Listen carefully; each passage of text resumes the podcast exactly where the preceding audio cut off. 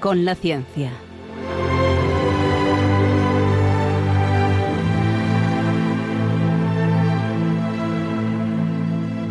Dirigido por Javier Ángel Ramírez.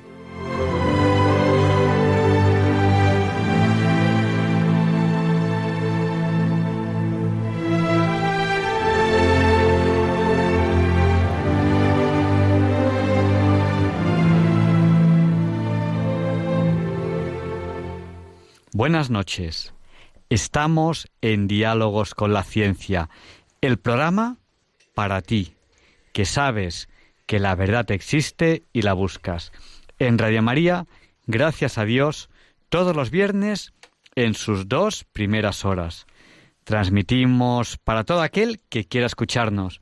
En España, a través de la frecuencia modulada y la televisión digital terrestre, donde pueden escucharnos en calidad digital y para todo el mundo a través de Internet. Ya saben, en www.radiomaria.es. Y tenemos más, tenemos muchas más formas de escuchar Radio María, Javier Ángel. Tenemos las APPs, o sea, las aplicaciones para su teléfono móvil. Pues sí.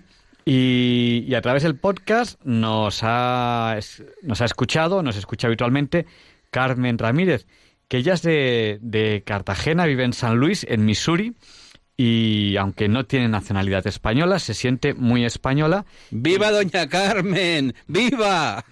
Y, nos escucha. Queremos saludarle y le, enviamos un fuerte abrazo. ¿Cómo sabemos que Carmen nos escucha? Porque nos ha escrito. ¿Dónde nos ha escrito? al podcast, no, al podcast no, que digo yo, al podcast, al WhatsApp, ya me lío, al WhatsApp de Diálogos con la Ciencia, que es el del 8. ¿Cuántos 8 por 8, Luis? En mis tiempos era 64. Pues eh, nuestro WhatsApp es el 649 888871. Y, por, por, cierto, tenemos que decirle una cosa a nuestros oyentes. Que sus oraciones ¿Eh? funcionan. vamos, vamos. Es como el equipo A de la espiritualidad. Es decir, cuando nuestros oyentes se meten en la cabeza que tienen que pedir algo por alguien, ¡zas! Lo obtienen. Y nada, quiero agradecerles pues porque ya yo les pedí que rezasen por una posición que yo tenía eh, eh, yo he trabajado mucho y ellos han rezado mucho, ustedes, ustedes han rezado mucho. Yo lo he notado, he notado muchísimo sus oraciones y tengo que dar gracias a Dios, gracias a ustedes, em, porque ha salido todo muy bien y bueno, ya si Dios quiere, pues pronto ya tendré esa plaza de contratado doctor en la Universidad Politécnica de, de Madrid, que tanto he trabajado por ella. Pues muchas gracias a ustedes y, quiero que, reciban mi más sincero agradecimiento por lo que ustedes han rezado por nosotros. Oye, son una cosa extraordinaria nuestros oyentes, ¿eh? Sí. de esta radio depende de ellos. Yo fíjate, estaba cuando he llegado, estaba estaba el padre Luis Fernando con la, sagrada forma en el corporal y tal, estaba la adoración del Santísimo y he dicho, ¿qué, qué radio? ¿Qué radio más curiosa y más maravillosa? Es decir, tú dime qué radio hay en el mundo en la que llegas y lo primero con lo que te encuentras es la adoración del Santísimo. Toma ya. Que ahí está Jesús, está Jesús realmente. No es un símbolo, es una presencia real. Ese es uno de los misterios, es un misterio que ya saben que hay cosas desconocidas para la ciencia, cosas desconocidas para la filosofía y cosas desconocidas para la teología. Ese es un misterio teológico, la presencia real de Jesucristo en, la sagrada forma. Bueno, pues vamos a empezar este programa de hoy. Ya es viernes y, no solamente estrenamos día, sino que estrenamos mes. Es 1 de marzo de 2019.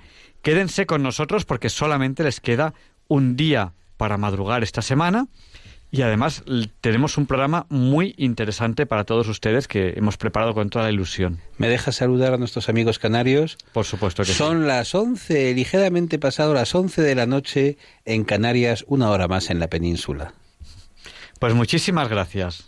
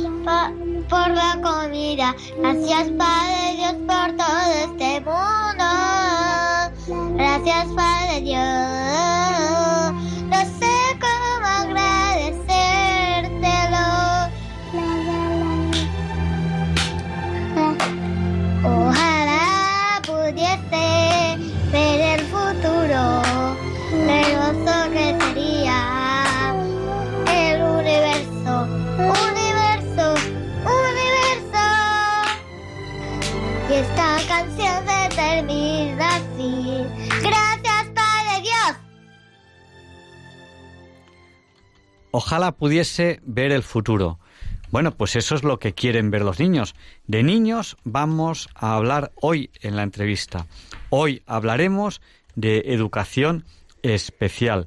Y ya saben que siempre empezamos la entrevista con esta sintonía.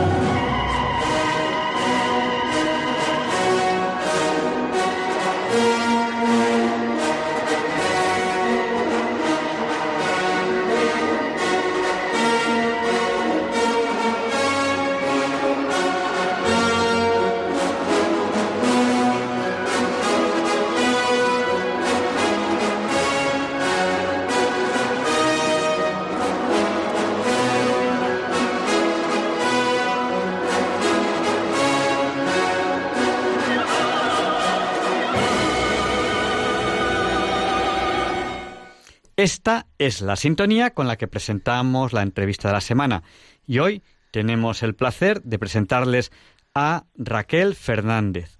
Ella eh, trabaja en un colegio de educación especial, el Colegio de Educación Especial del Hospital San Rafael. Ha sido profesora durante 10 años y actualmente es directora pedagógica del mismo. También es profesora en la Universidad Pontificia de Comillas de la mención en pedagogía terapéutica. Bueno, pues con ella queremos hablar de educación especial dentro del sistema educativo actual. Buenas noches, Raquel. Hola, muy buenas noches a todos. Pues quizás sea buena idea eh, empezar explicando a nuestros oyentes qué es esto de la educación especial.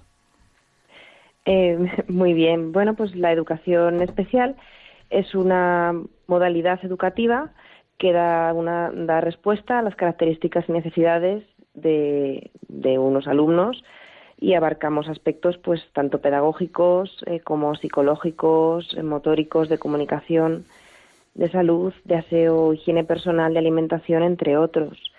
Eh, es una modalidad que da respuesta a alumnos que tienen grandes desfases en su desarrollo intelectual y que por eso mismo, pues en base a una evaluación especializada que dictamina un equipo de orientación, mm, pues se decide que es la modalidad más adecuada para un tipo de alumnos mm, donde se valora que se le puede dar una muy buena respuesta educativa en este tipo de centros. Bueno, a mí me parece admirable la labor que hacen ustedes, cómo saben eh, como, como, profesionales, saben hablar, tratar, hacer que esos niños pues sean felices y aprendan y se estén limpitos y estén contentos. Y yo siempre digo que mm, lo que necesitaríamos los demás es que nos educaran ustedes para aprender precisamente la diferencia que hay entre pues un niño de apariencia, digamos que no tiene esas dificultades y los niños que sí las tienen y que por lo tanto exigen pues una atención mucho más eh, cuidadosa, ¿no? Y en cualquier caso diferenciada. Eh, yo, yo, me doy cuenta a veces de que soy muy papanatas, de que no sé qué decir o qué hacer, y eso es por falta mía de formación. Y realmente me parece admirable, ¿no? Que 447 años después de la fundación de la Orden de San Juan de Dios, pues todavía existan instituciones de esa benemérita orden en pleno estado de actividad y de investigación. Y yo quería preguntarle, doña Raquel, ¿cómo se convierte alguien en profesora en un, eh, en un centro de educación especial? Eh, bueno, yo creo que no es una cuestión de, convertirse, sino de ser. Entonces, es una profesión eh, muy vocacional, es una profesión con la que tienes que estar a gusto, que tienes que creer en ella y que tienes que desempeñarla de, corazón. Y yo creo que, que, bueno, no es una cuestión de, de hacerse, sino de, de, ser, como he dicho. Y mm, pienso que todas las personas que trabajamos en este tipo de centros tenemos algo especial que nos une y que nos hace también pues eh, ser eh, personas especializadas que nos interesa pues que los alumnos den lo mejor de sí y pues mm, alcancen las, mm, las mayores eh, capacidades dentro de todas las áreas de su desarrollo y en conclusión adquieran la máxima calidad de vida mm, posible y trabajamos todos a una de manera coordinada y especializada para poder cumplir pues todos los objetivos que nos planteamos. A mí, fíjese usted, cuando yo me acuerdo muy bien que cuando era niño mi padre me decía, cada maestrillo tiene su librillo y me recomendaba mucho cuando la gente profesional los expertos hablan, pues callarme la boquita y a veces preguntar, ¿no? Si no sabes, pues preguntas. Y yo tengo la impresión de que en el mundo político las personas que toman decisiones a veces no, no están asesoradas o no tienen la menor idea de lo que están, de lo que están proponiendo. Javier Ángel, ¿tú, ¿tú has oído hablar de un proyecto que quería suprimir la educación especial? Sí, sí. Y, y por eso, por eso queremos preguntarle a, a nuestra invitada que estamos en Radio María, recuerdo, y estamos entrevistando a Raquel Fernández González aquí en Diálogos con la Ciencia. Ella actualmente es directora pedagógica de un centro de educación especial. Y quería preguntarle por qué es importante que exista este tipo de modalidad educativa que ya nos ha explicado de educación especial. Y que ahora quieren suprimir. Sí, bueno, pues eh, nosotros vemos que es importante que todas las modalidades que hay actualmente en el sistema educativo eh, sigan adelante, tanto la ordinaria con apoyos como las aulas en centros ordinarios, como la modalidad eh, es, de educación especial o como las experiencias de escolarización combinada. Es decir, todas las modalidades que existen son adecuadas y son muy beneficiosas para mm, determinados tipos de alumnos. Entonces, mm, el objetivo no es que haya una única modalidad y que en ese cajón eh, todos los alumnos estén, sino que existan diferentes modalidades, distintas vías para poder ofrecer a estos alumnos y a sus familias la mejor respuesta y la mejor em, posibilidad de acorde a sus capacidades individualizadas. En concreto, la educación especial es importante porque somos profesorado y personal especializado que podemos prestar una atención individualizada a estos alumnos y podemos ofrecerle una respuesta de calidad educativa, igual que en otras modalidades otros profesores. Pero nosotros entendemos que lo más importante es que haya varias vías para que las familias elijan qué es lo más adecuado para sus hijos. ¿Y, qué características tienen eh, los alumnos que ustedes están, tienen ahora en el colegio? ¿Por, qué se les da esta educación especial? ¿Qué, es lo que, digamos, un poco eh, les hace eh, merecedores de esta educación especial? ¿Qué es lo que hace, o merecedores o, que, la necesiten? Bueno, todos los alumnos que nosotros eh, escolarizamos en el centro eh, tienen edades comprendidas entre 3 y 21 años y presentan unas características, mm, las más así, las más importantes, es que todos ellos presentan diversidad funcional motórica y cognitiva. la mayoría no tiene lenguaje oral y si lo tienen no es funcional o no, se, eh, no tiene un lenguaje oral mm, que se le mm, escuche bien como a nosotros, sino que requieren de sistemas alternativos y aumentativos de comunicación. Eh, también pueden tener em, diversidades asociadas, como por ejemplo sensoriales, problemas eh, conductuales y, en definitiva, grandes desfases curriculares que hacen que muchos de ellos requieran programas de estimulación multisensorial, centrados en rutinas, centros de interés y unas, unas adaptaciones de acceso al entorno y al currículo pues muy importantes. Eh, también pues bueno eh, presentan escasa eh, escasa capacidad para manipular y, y, en definitiva requieren de mucho mucho mucho apoyo para acceder a las actividades de la vida diaria.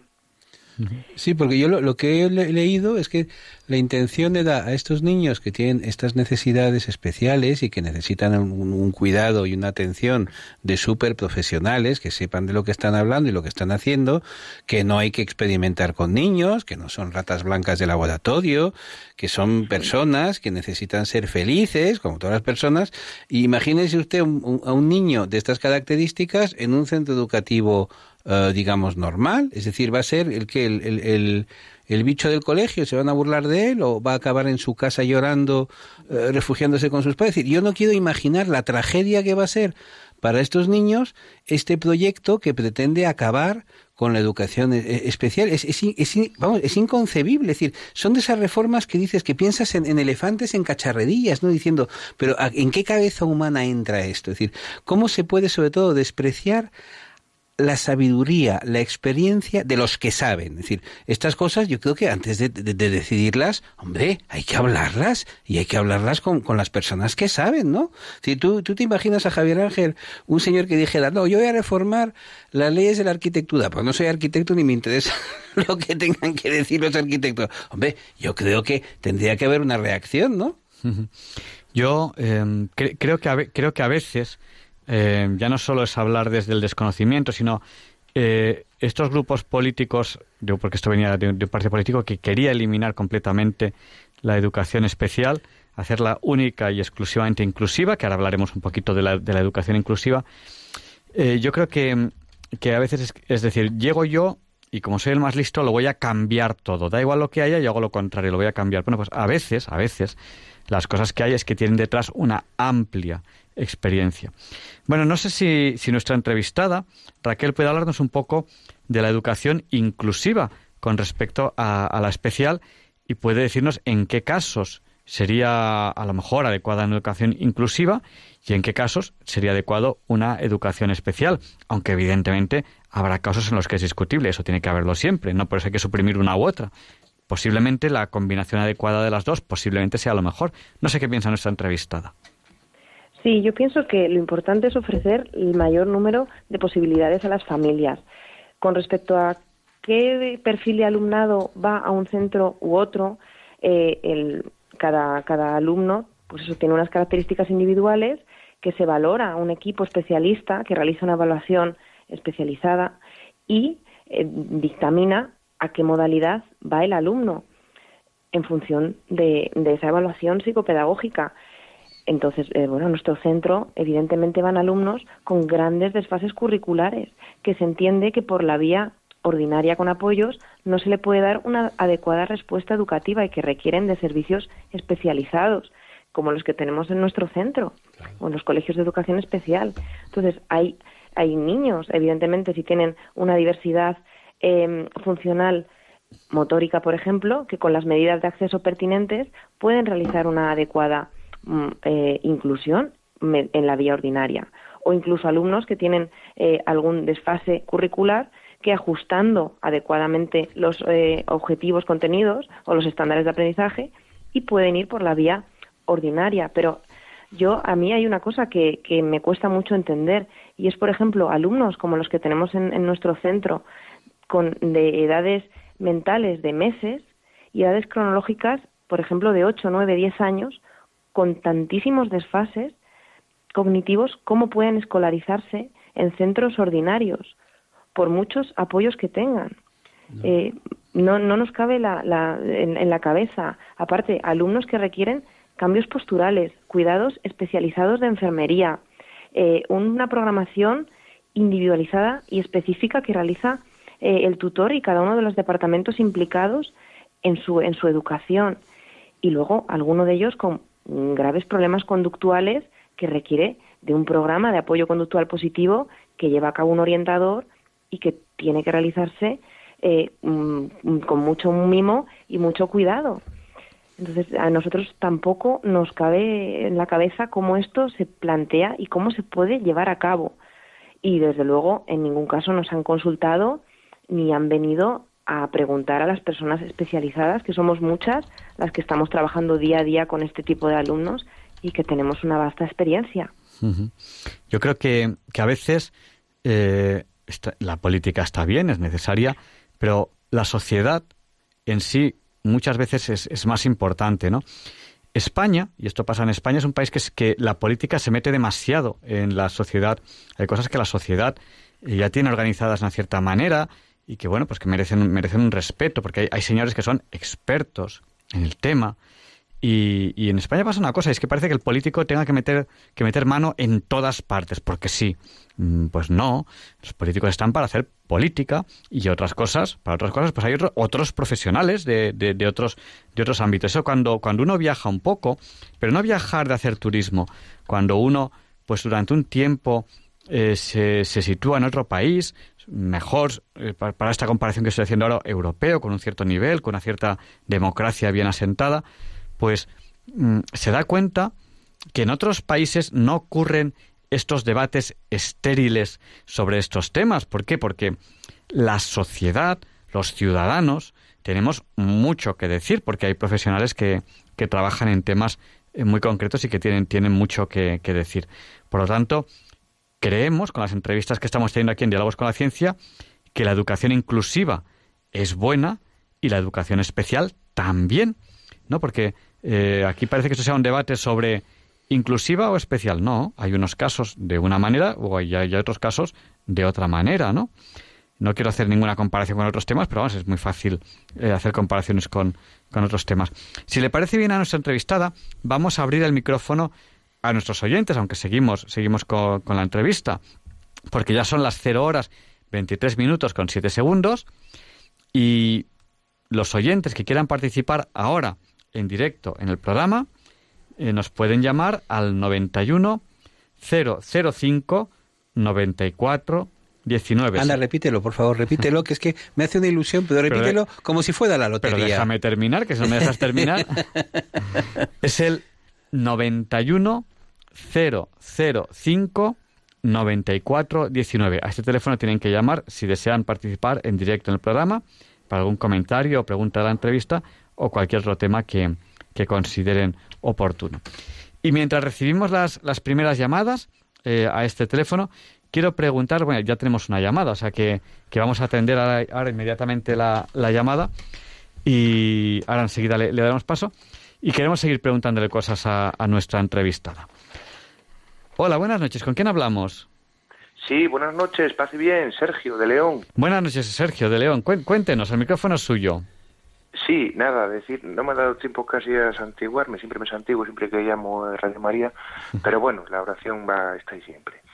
Nada, decir que muchas gracias por, por toda la, la programación de la emisora y el programa en concreto, y en cuanto a la educación, que se dice especial, hombre, es especial porque es especial para, para el Señor, ¿no?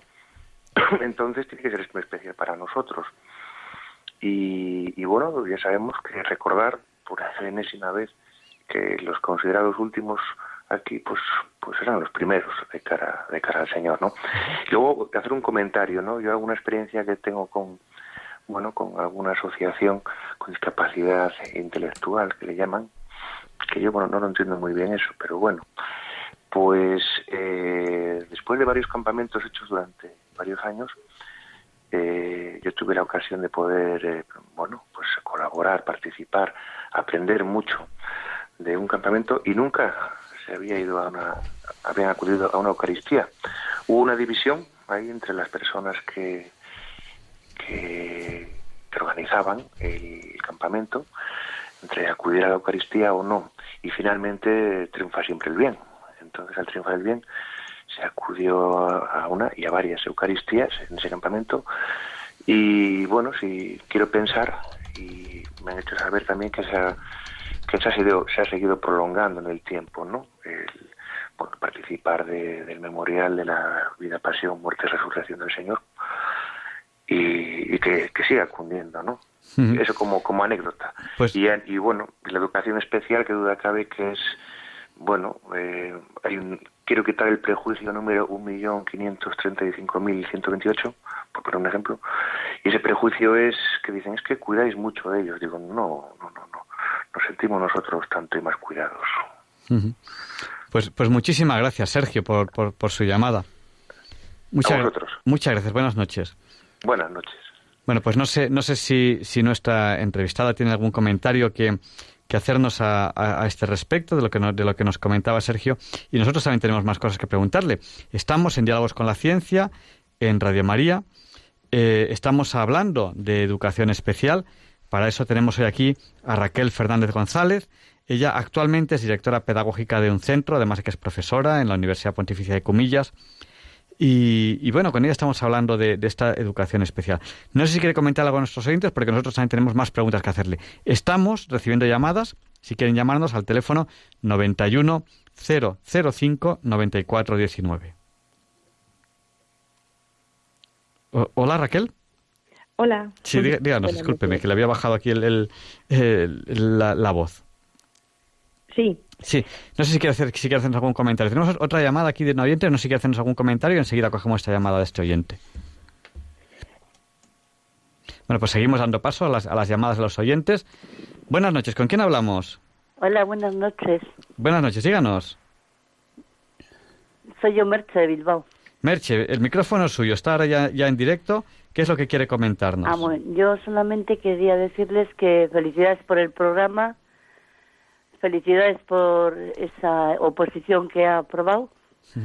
Tengo que decirle que soy oyente, perdone, y desde luego que he rezado mucho en el Santísimo, les he encomendado en la Santa Misa y en el Rosario. Pues muchísimas gracias. Yo, Y mm, esos niños tan alegres que salen, es un encanto escucharlos. pues nada, Bueno, Pues mu- muchísimas gracias y, y nada. Y, y, y yo les agradezco sus oraciones porque de verdad que las he sentido mucho, las he notado y gracias a Dios con sus oraciones y con, y con mi trabajo pues todo todo ha salido ha salido muy bien. Yo te, te y puedo los comentar. oyentes y los oyentes agradecemos mucho la compañía de la radio y los programas tan buenos, tan educativos y en los que aprendemos tanto. Pues muchísimas gracias. Yo fíjate tú, Javier Ángel, te voy a hacer Bueno. un comentario sin decir nada y es sencillamente que actualmente el presidente y el vicepresidente del Consejo Escolar del Estado, que es el que asesora al gobierno en la toma de decisiones en este ámbito, lo llevan un señor que es especialista en topografía y otro que es catedrático de filosofía y a mí me parece todo eso muy interesante. La topografía y la filosofía eh, son disciplinas apasionantes y que han permitido avanzar a la humanidad a grandes pasos, pero yo me hago la siguiente pregunta. ¿Qué sabrá esta gente de la educación especial? Es decir, ¿Dónde han oído hablar? Es decir, ¿qué es, ¿qué es lo que saben? ¿Qué es lo que saben? Porque ¿dónde están los expertos de educación especial que asesoran al gobierno o no los tiene? Porque vamos, hay todo un consejo lleno de gente que se supone que entienden de estos temas, ¿no? Es decir, que a mí me deja realmente asombrado el hecho de que se puedan tomar decisiones tan salvajes, tan crueles, porque estamos hablando de crueldad, pues estamos hablando, esto no estamos hablando de eh, subvencionar el cultivo de cebollinos, hablamos de niños, de personas que no, que van a sufrir si están en la en la educación normal. Vamos a, a dar paso a otra llamada que tenemos que tenemos aquí que hemos recibido ahora mismo que nos llama desde Madrid. Buenas noches, ¿con quién hablamos? Hola, buenas noches. Buenas noches, Eh, díganos. Lourdes de Madrid. Lourdes, buenas noches, díganos, el micrófono es suyo. Mire, simplemente quería agradecer el programa. Me ha gustado muchísimo el tema y la sensibilidad con que se ha tratado. Y la verdad es que es un tema que está que es muy actual, del que se habla muy poco y se habla muy poco con expertos. No se oye mucho a expertos en la televisión ni en otros medios. Entonces me ha hecho mucha ilusión que llevaran un experto. Y luego también quería eh, aprovechar, hablando de educación, de educación especial, de, de niños, eh, no sé si, si también ha salido estos días en la prensa el tema de que se quita, no sé si esto es por motivos económicos o no lo que han hecho con la educación especial, pero me parece que hay algo de fondo de eso. Que se quita eh, la subvención, no sé si me entero muy bien, la, subvención a la escuela del, de la bahía de la abadía del Valle de los Caídos. ¿Saben ustedes algo de eso? Sí. O, ¿Y dónde me puedo enterar de eso? ¿Y si, si se puede hacer algo? O, Sí, por, por, por, desgracia, por desgracia es un tema que, que, no tiene que ver con educación, sino que eh, tiene que tiene que ver con política. con educación, porque es un dinero sí, sí, para sí, educación. Pero quiero decir que el motivo por el cual se recorta esas subvenciones por motivos, al parecer, eh, políticos. Conozco el tema, no quiero entrar mucho porque es un tema más de política, pero para presionar al Valle de los Caídos, que vive eh, vive de, una aportación del Estado, eh, se, cierra el grifo al Valle de los Caídos. Es una forma de presionar que tiene el Estado contra el Valle de los Caídos. ¿Qué ocurre? Que hay ahí una escolanía, un colegio de niños Exacto. que se va a tener que cerrar eh, porque no van a tener dinero para pagar a los alumnos. Eso es algo que me parece tremendo. por presiones políticas. Yo creo que es otra vez lo que yo estaba diciendo. España es un país en el que Mm, la política no debe meterse en todo, ¿no? Ahí hay un colegio, hay una escolanía, hay unos niños. Dejad a los niños en paz que por, por, vuestras discusiones políticas, ¿no? Es algo que, yo creo que... Exacto. ¿Y, hay algún medio, algún movimiento, no sé, la sociedad civil o algo para recaudar fondos o algo... ¿Sabe usted si hay algo por ahí o que hay, lo que ¿Se está moviendo algo para que la escolanía no se pierda? Hay, hay un movimiento para que la escolanía no, no se cierre, pero yo en, la radio, en, Radio María, tampoco quiero, quiero dar datos a, ese respecto, pero si, si, alguien tiene interés, eh, va, va, a encontrar información sobre, sobre ese tema. Yo tampoco tampoco quiero eh, en, el programa. Es que además estamos tenemos ahora al micrófono a una gran experta sobre educación especial y la verdad es que me apetece preguntarle a ella cosas sobre ese tema y no sobre otros temas. Y una pregunta que le quisiera hacer a doña Raquel. Pues cuéntenos eh, cuál es la vida la vida de un de un niño. Pues muchas gracias por su llamada, Lourdes. Buenas, noches, muchas gracias.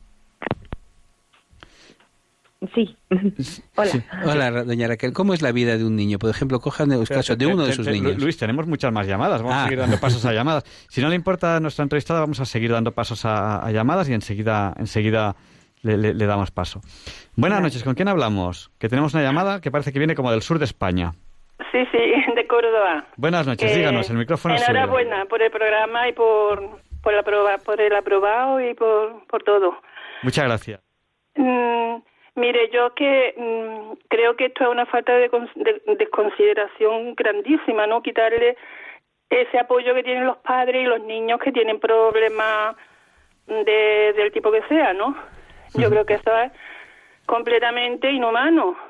Y pero vamos, a mí no me extraña, ¿eh?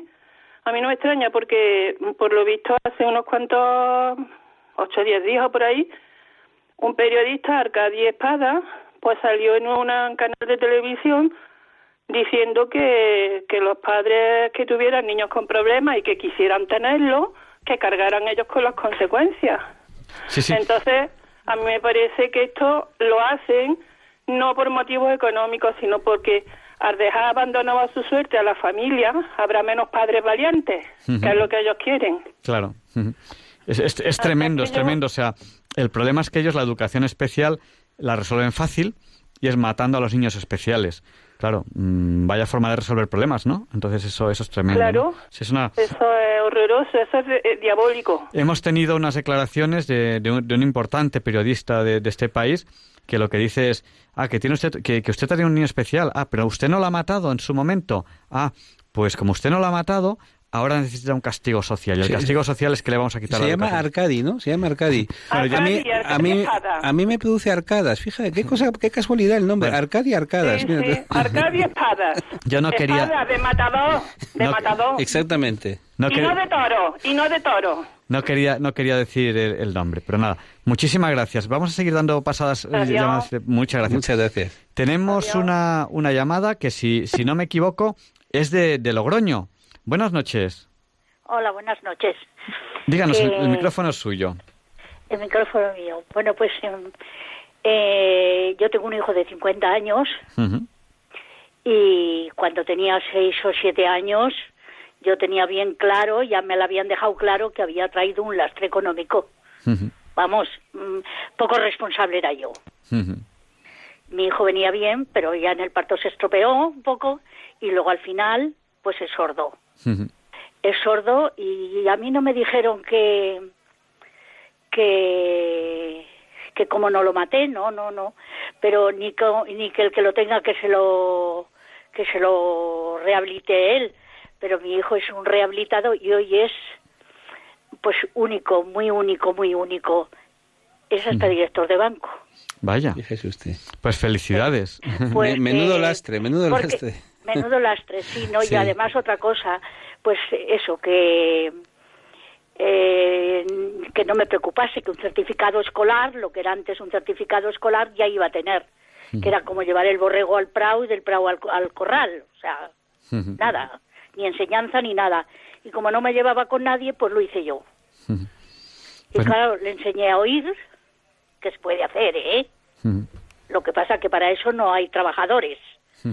Eh, eso es- se tiene que importar muchísimo. No tiene que ser ni ascendente ni del lado del parentesco, tiene que ser descendente. Está clarísimo. Luego hay una cosa que, que yo quería decir, porque lo tengo en el alma, no lo llevo en, en otro sitio que en el alma.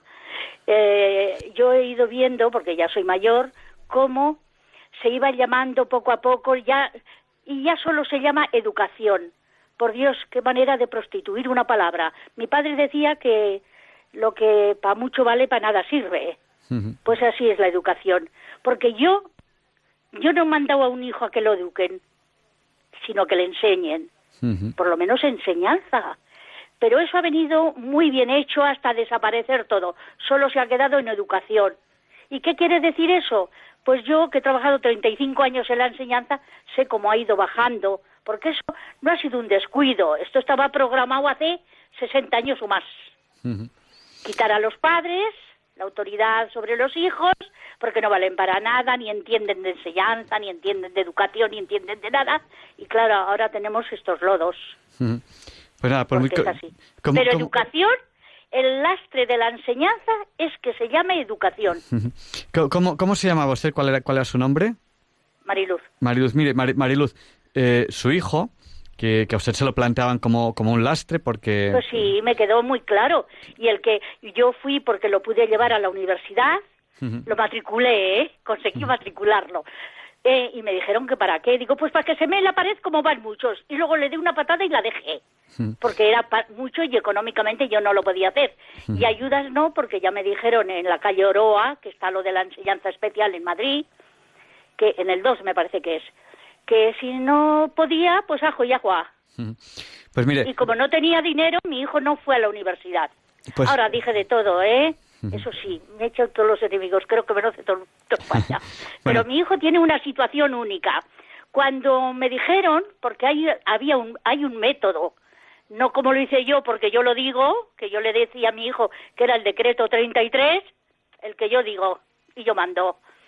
Pero hay un método para rehabilitar, no tiene ningún mérito. Tiene, tiene re- claro que es muy costoso sembrar un grano de trigo y cosecharlo a los seis años. Claro, Claro. es, ese es pues ma- pero Ma- Ma- no interesa. La enseñanza especial, lo especial es un negocio. Los discapacitados son un negocio para mucha gente.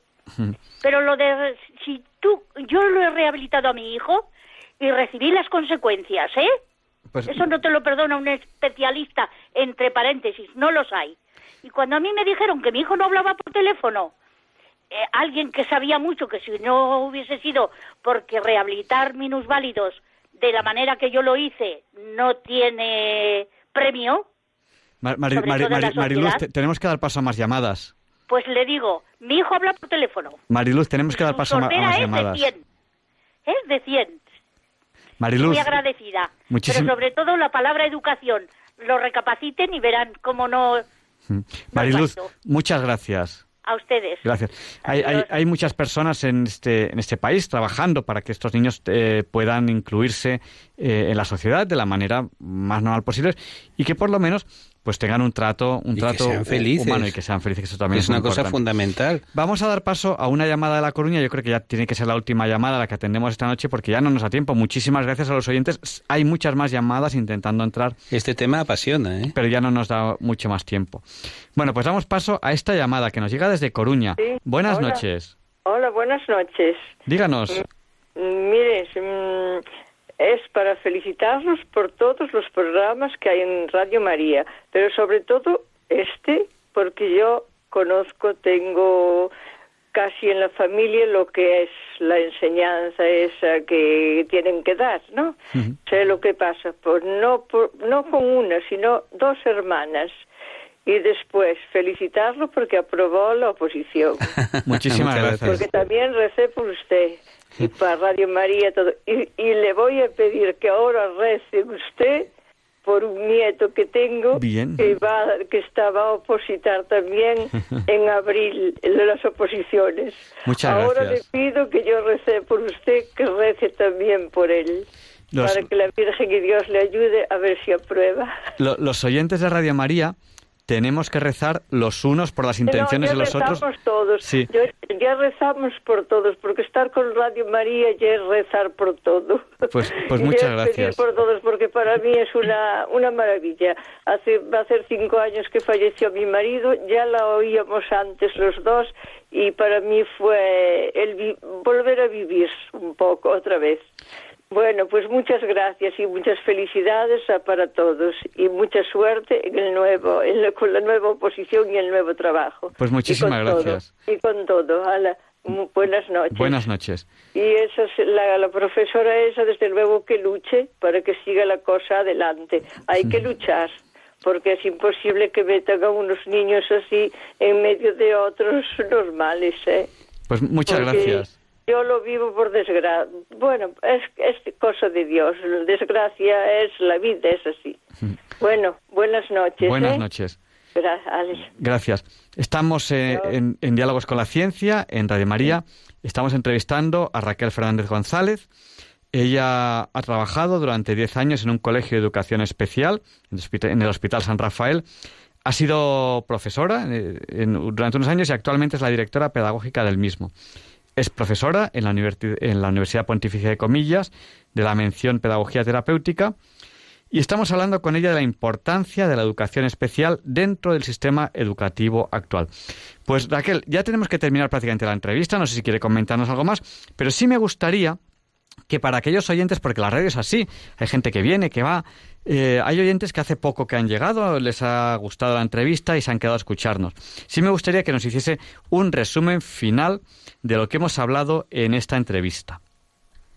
Bien, bueno, pues eh, el resumen más importante de lo que hemos hablado, pues es que mm, lo ideal es que se mantenga las modalidades eh, educativas que existen para dar respuesta a la diversidad que tenemos en las aulas, que todo es bueno, tanto la modalidad ordinaria con apoyos como la de educación especial, siempre que se dé una adecuada respuesta a los alumnos y que se dote de recursos a los centros para poder eh, atender a este alumnado.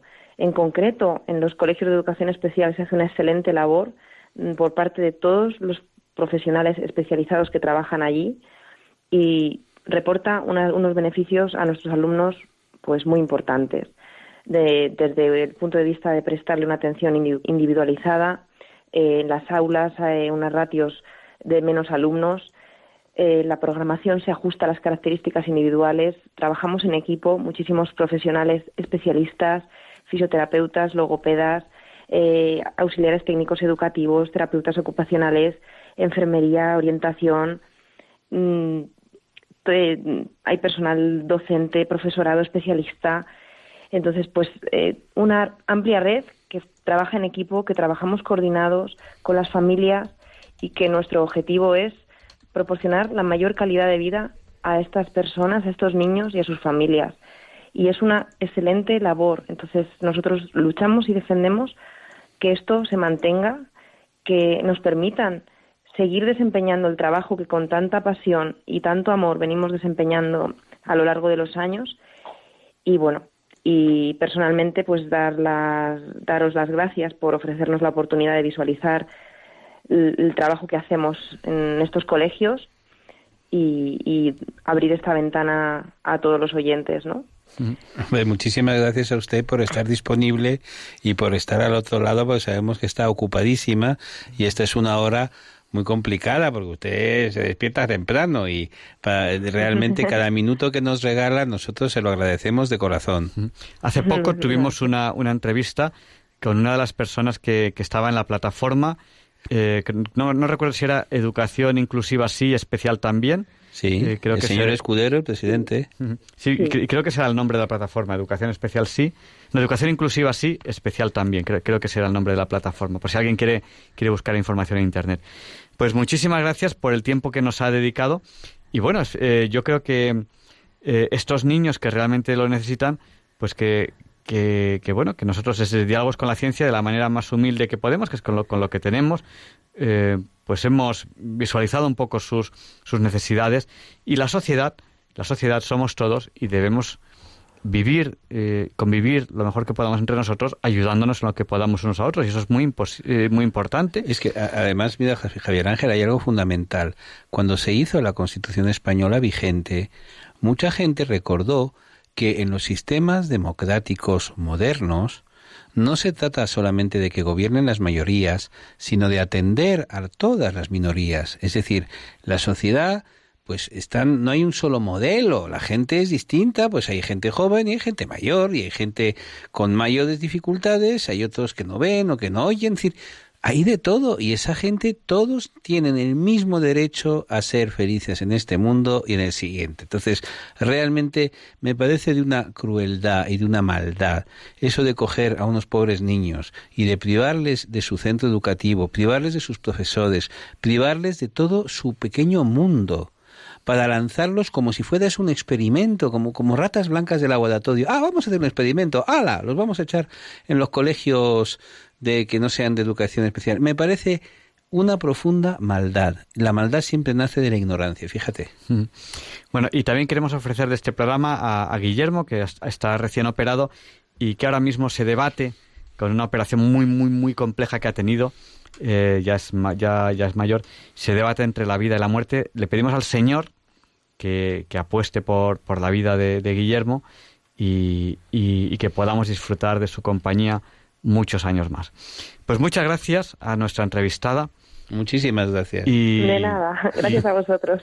Y bueno, y gracias por hacernos visualizar cosas que a veces, a veces, ignoramos. Porque los que no, no estamos metidos en ese mundo, pues a veces ignoramos y es muy importante que, veamos todas las realidades de, de nuestro entorno. Muchas gracias y buenas noches. Buenas noches. Buenas noches. Y Leonardo Daimiel Pérez de Madrid nos va a presentar la sección Pensar y Sentir.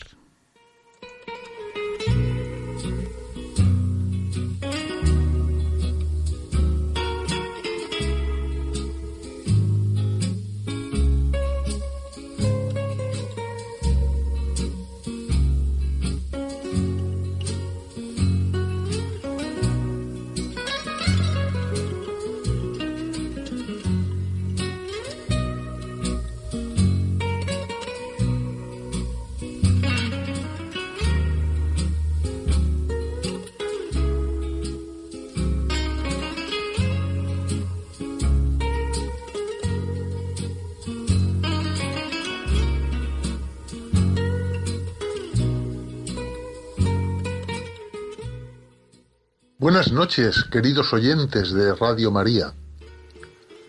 Les voy a leer hoy en Pensar y Sentir un texto escrito con motivo de una famosa polémica que se inició hace pocos días con gran repercusión mediática. Es muy probable que bastantes de ustedes la conozcan porque el asunto central es un tema muy sensible y también porque se suscitó en un programa de televisión no sé si en directo o grabado de antemano.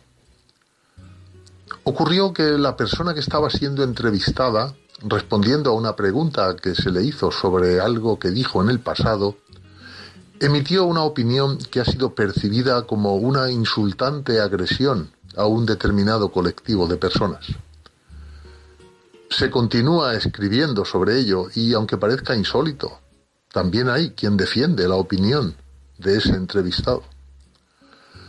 No es este el caso del autor del texto que les voy a leer hoy, escrito por José María de Areilza Carvajal, nacido en Madrid hace 53 años. Su currículum académico y profesional es muy extenso, siendo las principales áreas de su actividad el derecho y el comercio internacional. En resumen, les diré que José María de Areiza Carvajal es licenciado en Derecho, con premio extraordinario por la Universidad Complutense y también doctor en Derecho por la Universidad de Harvard, en la que posee también los máster en leyes y en relaciones internacionales. Ingresó en el Colegio de Abogados de Nueva York hace ya muchos años y durante cuatro años, hasta el año 2000, fue asesor para asuntos europeos y norteamericanos del presidente del gobierno español. También ha sido catedrático y profesor invitado en una decena de universidades europeas y norteamericanas, además de autor de varios libros.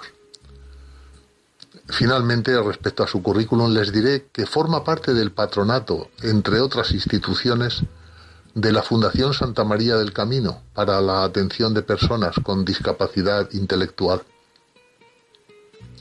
Y vamos ya con el texto de hoy. Se trata de un artículo publicado recientemente en el diario ABC con el título La dignidad es lo que estorba. En él el autor reflexiona sobre conceptos de alta gama, como son la solidaridad, la interdependencia, la dignidad humana y la ternura. El artículo dice así, a partir de su segundo párrafo.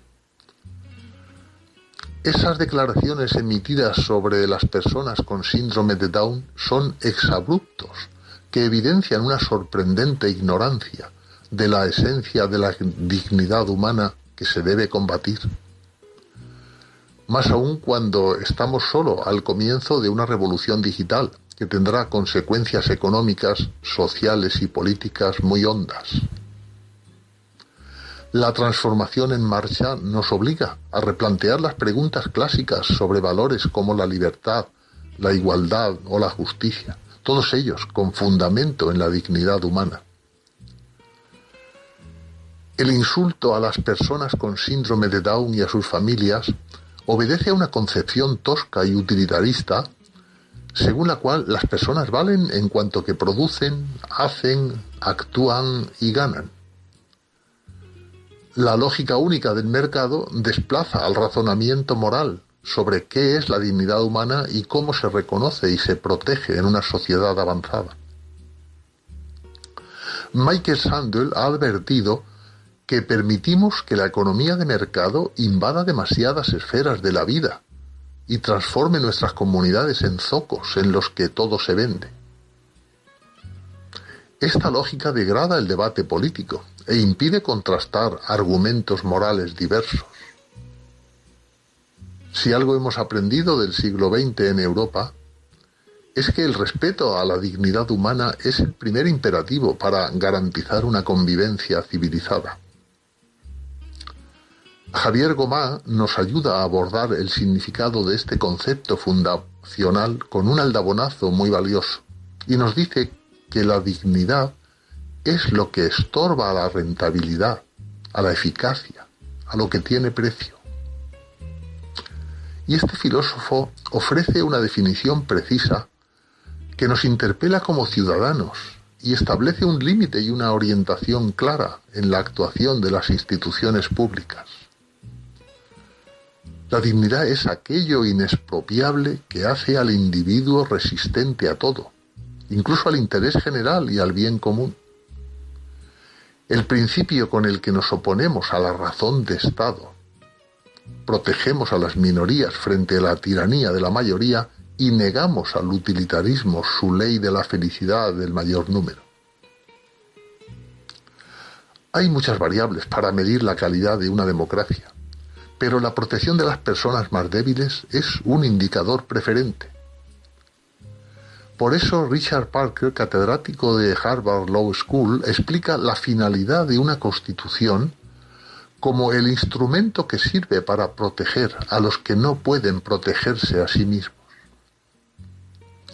Una sociedad democrática solo puede cimentarse en el reconocimiento de la dignidad humana de todos sus miembros.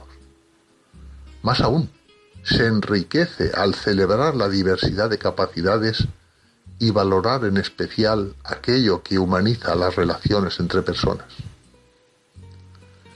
En esta tarea, los hombres y las mujeres con síndrome de Down nos dan muchas lecciones a diario. La pujanza, el éxito, la competencia o la exaltación del individualismo no nos hacen necesariamente más humanos. Por el contrario, el concepto de humanidad nació hace miles de años con el hallazgo de la solidaridad, la interdependencia, la ternura y el cuidado de los demás. Es lo que nos separa de un comportamiento depredador y salvaje.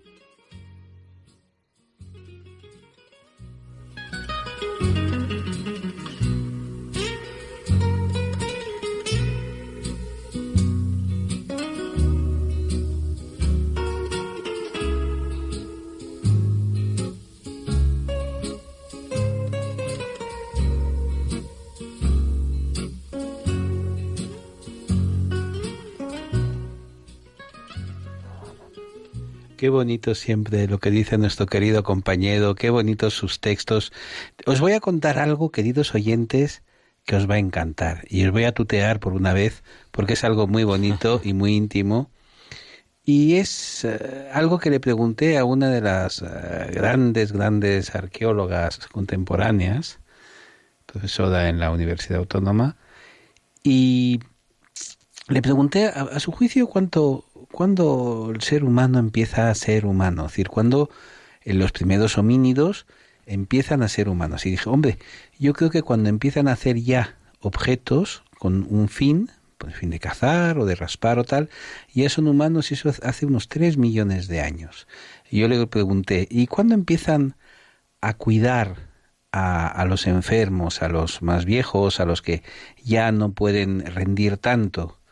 Y me dijo, pues tenemos pruebas, tenemos pruebas de solidaridad entre los primeros seres humanos antes del Homo sapiens, eh, que se remontan al menos a 200.000 años.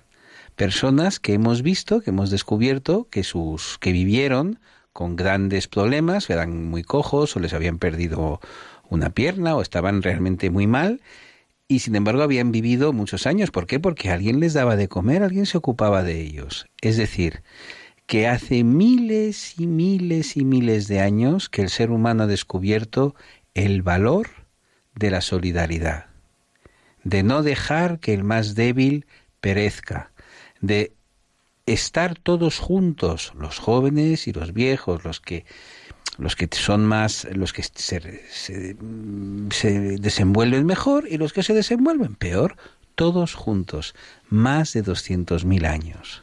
¿Qué les parece? Bueno, eso es lo que decíamos, que lo que define al ser humano es la capacidad que tiene de apreciar la belleza, el bien y el arte sin que para él tenga una ventaja evolutiva. Eh, y esto que estás diciendo es apreciar el bien. es una característica humana y se considera que algo es humano cuando es capaz de apreciar la belleza, el bien y el arte. Cuando hay que tener en cuenta que, estas, que apreciar la belleza, el bien y el arte no tiene ventajas evolutivas. Y no solamente esto, sino que además hay un concepto que es propio de todos los seres humanos, en todas las civilizaciones, y es que de alguna manera tienen un concepto de trascendencia, de que hay algo después de la muerte y por eso enterraban a sus muertos. ¿A, ti, no te causa una profunda emoción? Yo he llegado a ver eh, fotografías de sepulturas neandertales. Fíjate, los neandertales son muy antiguos, ¿eh? que están, son anteriores a, al Homo sapiens, al hombre moderno, aunque descendemos también de los neandertales, pero es una cosa muy emocionante cuando, te, cuando ves las fotografías de un esqueletito que está en, su, en su fosa, y cuando te dicen los expertos en, en pólenes y tal, decían, mira, fíjate tú, le han puesto un collarcito y le habían puesto flores. Le habían puesto flores. Pues nada, con esta reflexión empezamos ya para las Islas Canarias el 1 de marzo de 2019, porque ahora mismo son las una hora. ¡Viva el marzo canario! Y siete segundos para ser exactos. Y bueno, y, po- y hoy les vamos a recordar por qué hoy, día 1 de marzo, no es un día cualquiera. Se lo recuerda Luis Antequera. It's a lovely day today, and whatever you've got to do, I'd be so happy to be doing it with you. But if you've got something that must be done, and it can only be done by one, there is nothing more to say. Except it's a lovely day for saying it's a lovely day.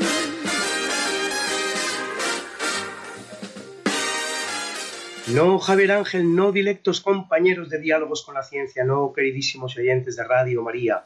Claro que no es un día cualquiera, ningún día es un día cualquiera, y este 1 de marzo que nos disponemos a comenzar hoy tampoco, porque en fecha tal, pero del año 752 a.C., el fundador de Roma, Rómulo, celebra la victoria sobre los caeninenses, que habían declarado la guerra a Roma después de que los romanos secuestraran a todas sus mujeres vírgenes, que ya son ganas de fastidiar, así como las de los sabinos, los custumerios y los antemnates, para hacerlas sus esposas, en el episodio conocido como el rapto de las Sabinas.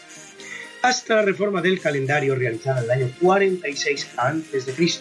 por Julio César, el 1 de marzo, como el que tenemos hoy, había sido el primer día del año, pasando a serlo en adelante el 1 de enero.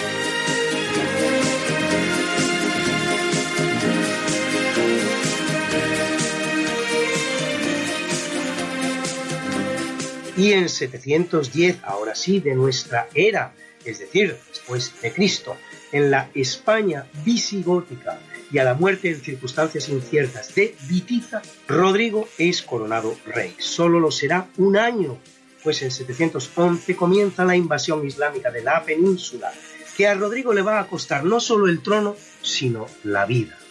Y en 757, Isham I, hijo y sucesor de Abderramán I, se convierte en el segundo emir del Emirato de Córdoba.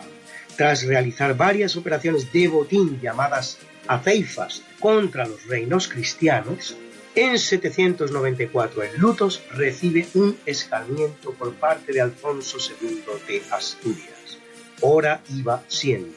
Y en 1476 Fernando el Católico vence en la batalla de Toro a Alfonso V de Portugal, partidario de Juana la Beltraneja, la supuesta hija de Enrique IV el Impotente, el medio hermano de Isabel la Católica, la esposa de Fernando el Católico, consolidando así Fernando a Isabel en el trono de Castilla, en buena hora para España. Y en 1493, tras descubrir América y verse separada de la niña por una vigorosa tormenta, y ojo que aún faltan cinco siglos para que empiece el cambio climático. Arriba al puerto de Bayona, la pinta al mando de Martín Alonso Pinzón. Tres días después, es Colón al mando de la niña el que toca tierra en Lisboa. Martín Alonso Pinzón apenas sobrevivirá unos días muriendo a finales de mes en el monasterio de La Rábida, en Palos, su tierra natal.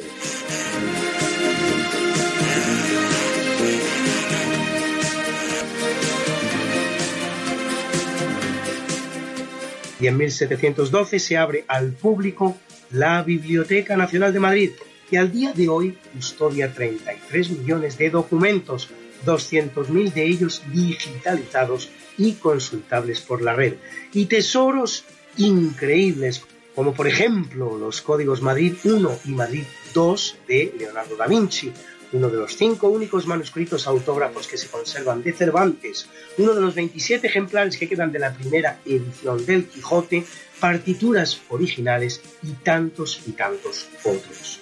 En 1815, escapado de su exilio en la isla de Elba, a través del Golfo, Juan hace su entrada en Francia Napoleón, iniciando así el periodo conocido como Imperio de los Cien Días, al cual pondrá fin su derrota en Waterloo ante británicos, prusianos y otros ejércitos europeos.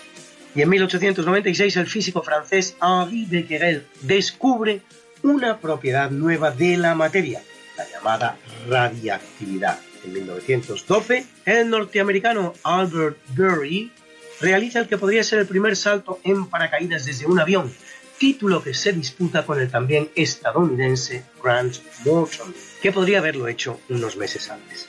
En 1917 se introduce por fin en el Imperio Otomano el calendario gregoriano, promulgado en 1582 por el Papa Gregorio XIII mediante la bula Intergravísimas, a partir, eso sí, de los estudios realizados por los sabios de la Universidad de Salamanca.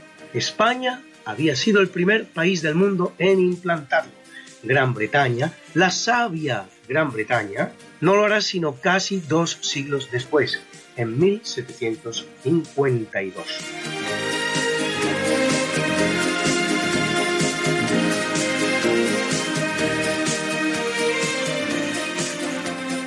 Y en 1947 inicia su andadura el FMI, Fondo Monetario Internacional, cuyos objetivos son promover la cooperación monetaria mundial, la estabilidad financiera, el comercio internacional, el empleo y el crecimiento económico. En 1953 el tirano soviético Joseph Stalin sufre un ataque cerebrovascular por el que fallecerá cuatro días después. Una película titulada La muerte de Stalin que recomendamos vivamente a ustedes, retrata perfectamente el ambiente tragicómico, porque es tragicómico, en el que se produce su óbito. Y en 1966 la sonda soviética Venera 3 llega a Venus, convirtiéndose en la primera nave en alcanzar la superficie de otro planeta. En 2001, en Afganistán, en un acto de barbarie e iconoclastia dignos de toda mención, los talibanes destruyen las milenarias estatuas de Buda en Babillán. Son los únicos, ni muchísimo menos. Son muchos los que en otros lugares del mundo, algunos no tan lejanos, también sueñan con demoler grandes monumentos pertenecientes al patrimonio cultural de la humanidad por cuestiones que solo están relacionadas con sus fobias personales, sus más enrevesadas pesadillas o su sectarismo.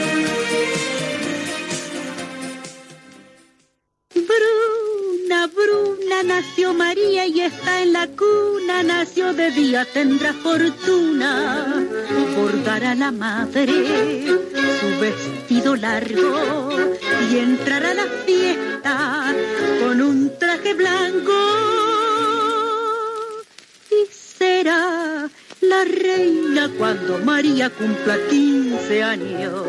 Te llamaremos Negra María, Negra María que abriste los ojos en carnaval. En el capítulo del natalicio en 40 en Bilbilis, la actual Calatayud en la entonces Hispania tarraconense, nace el gran poeta hispano-romano Marco Valerio Marcial, autor de los epígramas, poemas satíricos con final inesperado. En 1445 en Florencia, el pintor del Quattrocento, Sandro Botticelli, autor, entre otras obras, de El nacimiento de Venus y de muchas más de las que disfrutaríamos si no hubieran sido quemadas en la llamada hoguera de las vanidades que organiza Savonarola, fraile florentino que proclamaba la condición pecaminosa del arte. Otra ensoñación, otra pesadilla, como cualquier otra de los talibanes que arriba mencionábamos. Y en 1810 el polaco Frédéric Chopin, pianista y compositor del período romántico, a quien debe este programa la marcha fúnebre con la que acompañamos el obituario y la humanidad, entre otras muchas obras, esta maravillosa polonesa heroica.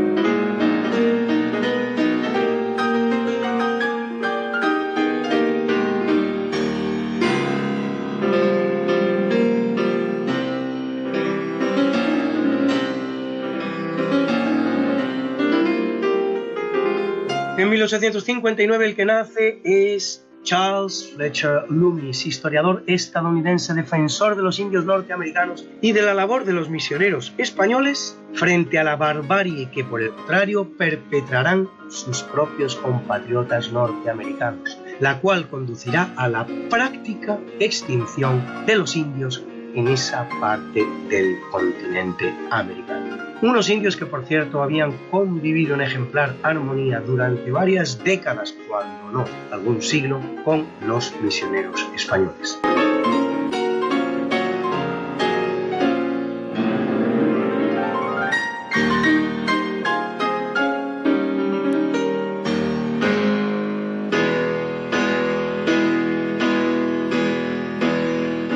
y en 1867 a Ángel Ayala, jesuita español, fundador del Colegio Areneros que alberga hoy el Instituto Católico de Artes e Industrias, ICAI, y el Instituto Católico de Administración y Dirección de Empresas, ICADE, y dos grandes pintores, en 1886 el expresionista austríaco Oskar Kokoschka, vinculado a los movimientos de la secesión vienesa y los talleres de Viena,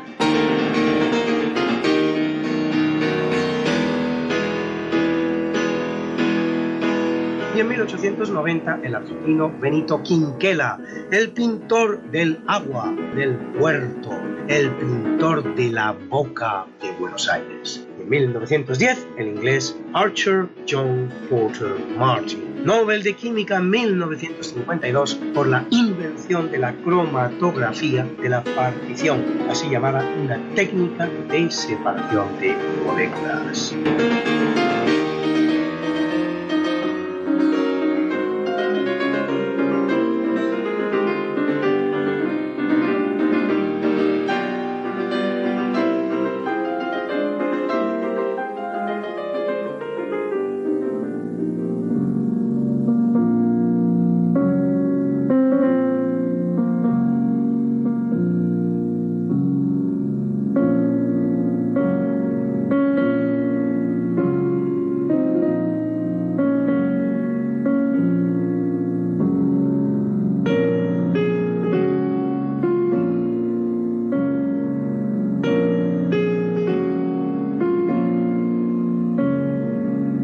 Capítulo del obituario, en 965 muere León VIII, centésimo trigésimo segundo papa de la Iglesia Católica, que lo es apenas un año, entre 964 y 965, en pleno seculum obscurum de la Iglesia, así llamado porque no se sabe tanto como de otros periodos, pero también y no menos por la corrupción en la que van a incurrir muchos de sus miembros.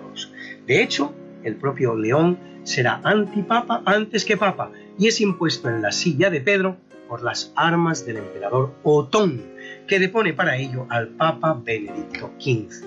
Como se ve, nada que sea muy edificante. Y en 1510 el que muere es Francisco de Almeida, militar y explorador portugués que participa en la conquista de Granada por los reyes católicos en 1492, nombrado luego primer gobernador portugués de la India y verdadero artífice de la hegemonía portuguesa en el Indo.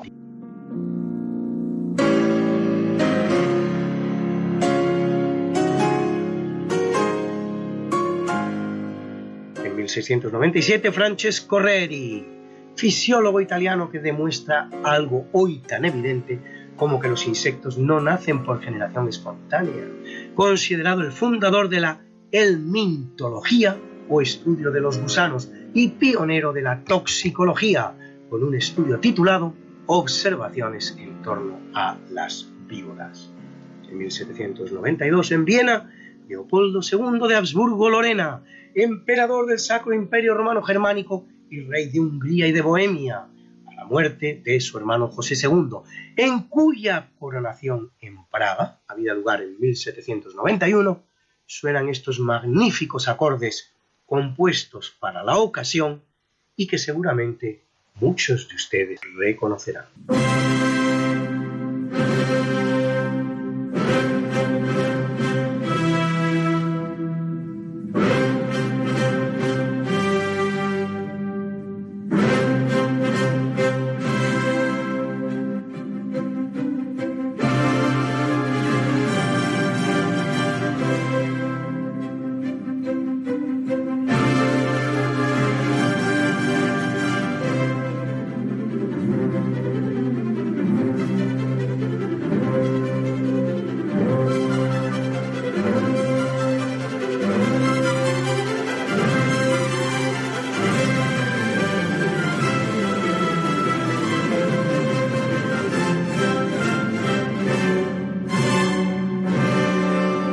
Obertura de la Clemenza di Tito, penúltima de las óperas compuestas por el gran Wolfgang Amadeus Mozart, que habría de morir solo tres meses después de estrenada.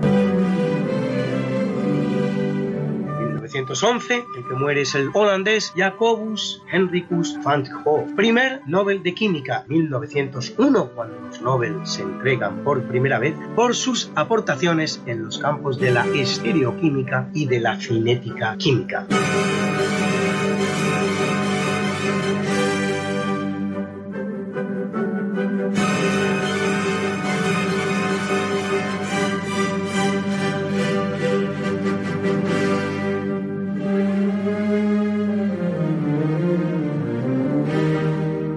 Y en 1922, Rafael Moreno Aranzadi, más conocido como Bichichi, delantero español del Atlético de Bilbao, plata olímpica con la selección española en Amberes, el cual desde 1953 viene dando nombre al trofeo que se entregaba ya antes y se sigue entregando después cada año al mejor goleador de la Liga Española de Fútbol, un trofeo que han ganado nada menos que el Mozarra en seis ocasiones y jugadores de la talla de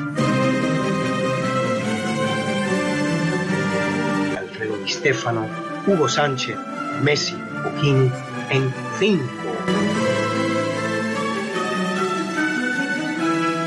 Y en 1995, Georges Kula, biólogo alemán, Nobel de Medicina 1984, por sus trabajos sobre el sistema inmunitario y sobre la producción de anticuerpos monoclonales.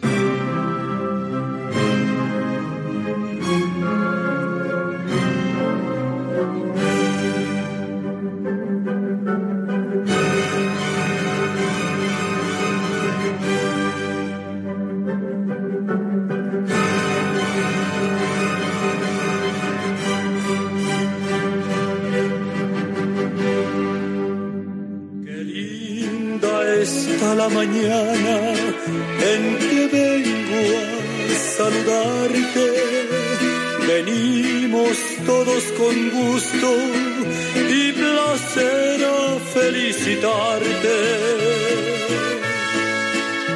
El día en que tú naciste, nacieron todas las flores. En la pila del bautismo cantaron los ruiseñores. Ya viene amaneciendo, ya la luz del día nos dio. Levántate de mañana, mira que ya amaneció. Y felicitamos hoy a Rashid Sunyaev, físico y astrónomo ruso que describe el llamado efecto Sinyaev-Seldovich o radiación de fondo de microondas, cumple 76, y al tenista español José Higueras, que cumple 66, ganador de 16 torneos de tenis y precursor junto con nombres míticos de nuestro deporte como Santana, Jimeno, Orantes o Gisbert, de la gran armada de tenistas que ha puesto a España en la cumbre, en la auténtica cumbre, en la punta de la cumbre del tenis mundial. Y a la preciosa modelo española Esther Cañadas, cumple 42, y a la nadadora china Ye Shiwen, dos veces oro olímpico en Londres 2012, la cual cumple 23 lozanos añitos.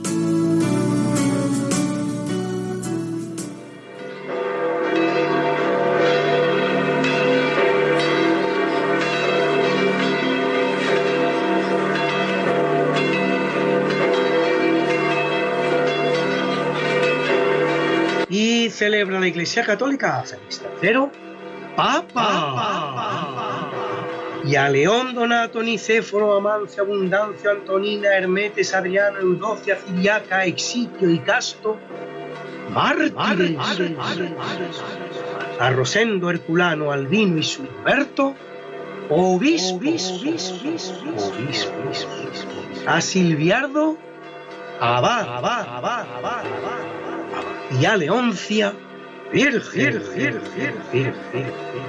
Y hoy es el Día Mundial contra la Discriminación.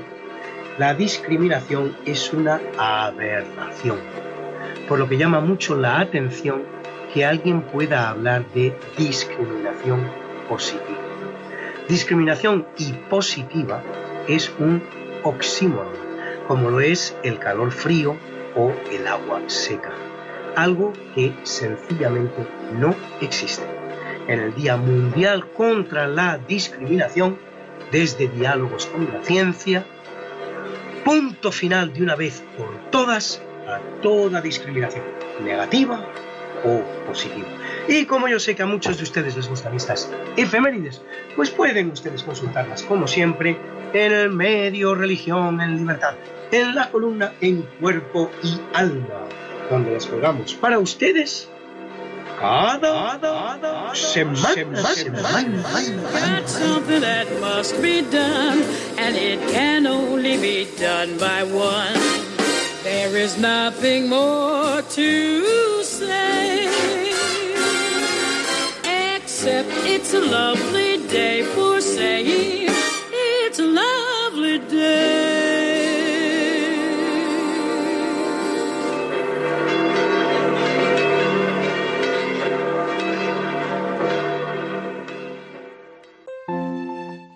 Pues muchas gracias, eh, Luis, por esta preciosa, preciosa sección y por contarnos por qué hoy, 1 de marzo, no es un día cualquiera.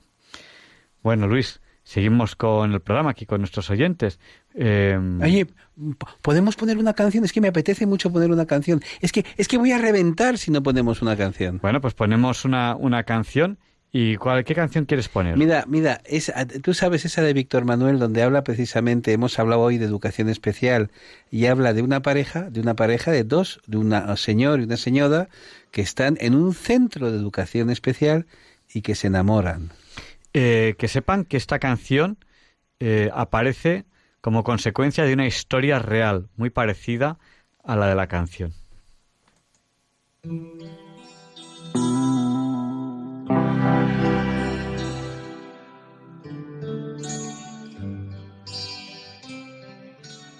Ella fue a nacer en una fría sala de hospital.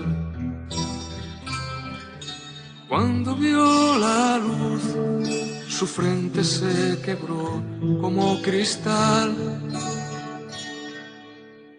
Porque entre los dedos a su padre, como un pez se le escurrió. Hace un mes cumplió los 26. Solo pienso en ti. Hey, solo pienso en ti. Juntos de la mano se les ve por el jardín. No puede haber nadie en este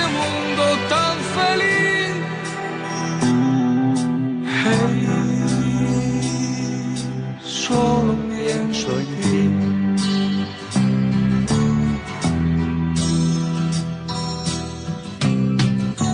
Él nació de pie, Le fueron a parir entre algodón. Su padre pensó que aquello era un castigo del Señor. Le buscó un lugar para olvidarlo y siendo un niño le internó. Pronto cumplirá los 33. Solo pienso en ti. Hey, solo pienso en ti. Juntos de la mano se les ve por el jardín. No, puede haber nadie en este mundo tan feliz. Hey, solo pienso en ti. Y al mediodía, ¿sabes qué hacen? En, en el comedor se sientan separados a comer. Si se miran bien, descorren mil hormigas por los pies. Ella Le regala alguna flor y él le dibuja en un papel. Algo parecido a un corazón. Solo pienso en ti.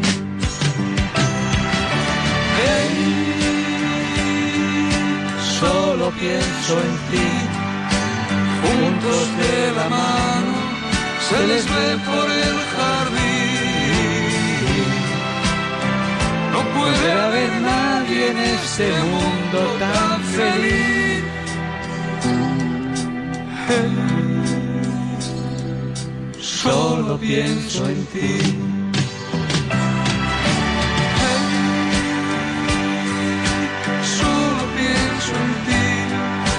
juntos de la mano se les ve por el jardín.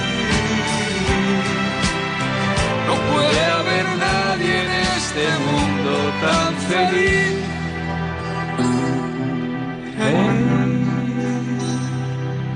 Solo pienso en ti.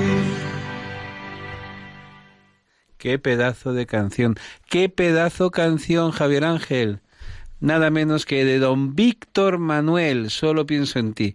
Una canción que justifica a un artista. Anda, trae a los niños. Voy a traer a los niños, ¿los saco de la nevera? Venga. Vale, los voy a descongelar primero.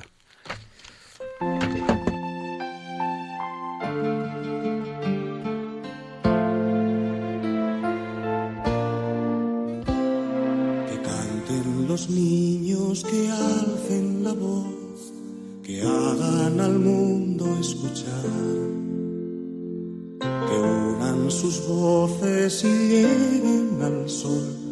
En ellos está la verdad. Que canten los niños que viven en paz y aquellos que sufren dolor. Esos que no cantarán, porque han apagado su voz. Yo canto para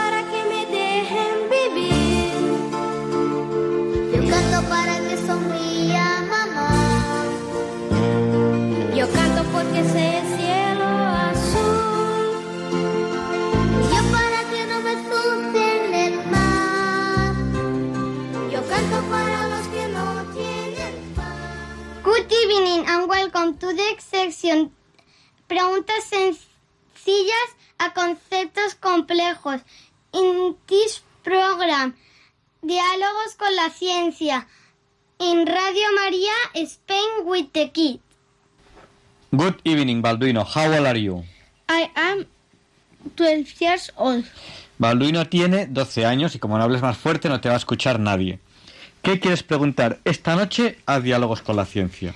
¿Los virus esto hubieron con las primeras células o cómo aparecieron? En Ah. es imposible que, por ejemplo, yo si quiero una célula viva, a de repente haga zas y aparece una. A ver, ¿en qué momento aparecen los virus? Bueno, los virus por, de- por definición eh, no pueden multiplicarse.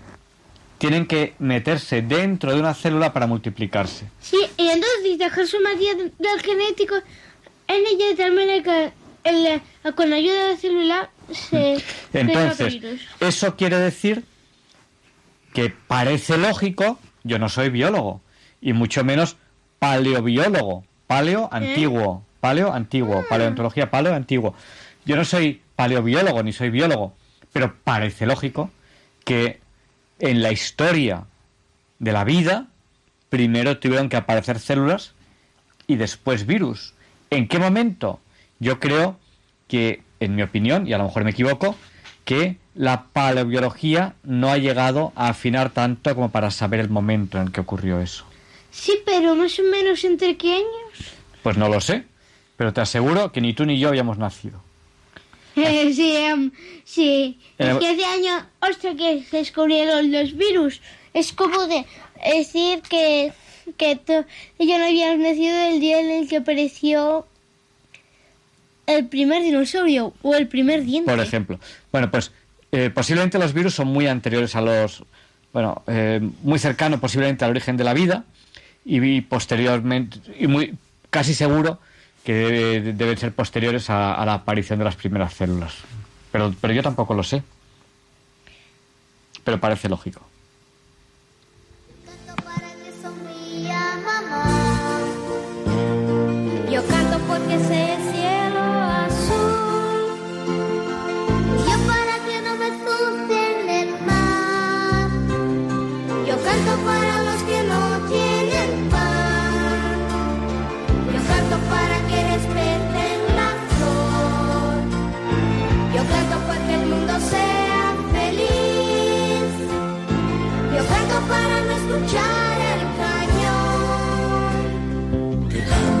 Los niños que Good evening, Ruth. How old are you?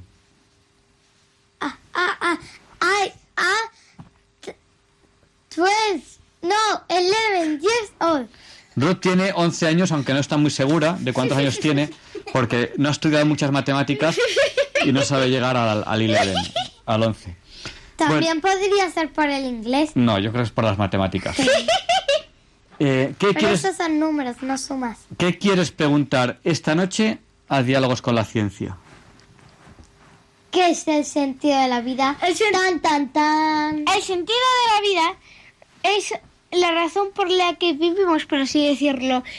Y bueno, se habla mucho de ello y no se sabe y con certeza. Pero a ser verdad, hacías una pregunta. ¿Qué sentido tiene el mundo sin la vida? Bueno, me parece interesantísimo lo que ha dicho Balduino. ¿Eso quién te lo ha dicho? Eh, yo. ¿Se te ha ocurrido a ti? Sí, es que no me acuerdo cuánto, o fue, no me acuerdo si fue en este año, pero el, el caso es que me estaba planteando el sentido de la, la vida y entonces pensé qué pasaría si nosotros estuviéramos aquí, entonces se me pasó por la cabeza que, de, que, que sería el mundo sin, sin la vida. Bueno, ¿Sabes qué? No, espera, espera. Vamos, vamos a responder primero la pregunta. ¿No? ¿Qué quieres decir? Primero vamos a responder la pregunta, ¿no? A ver, ¿cuál es el sentido de la vida? Lo que ha dicho Balduino es muy sabio.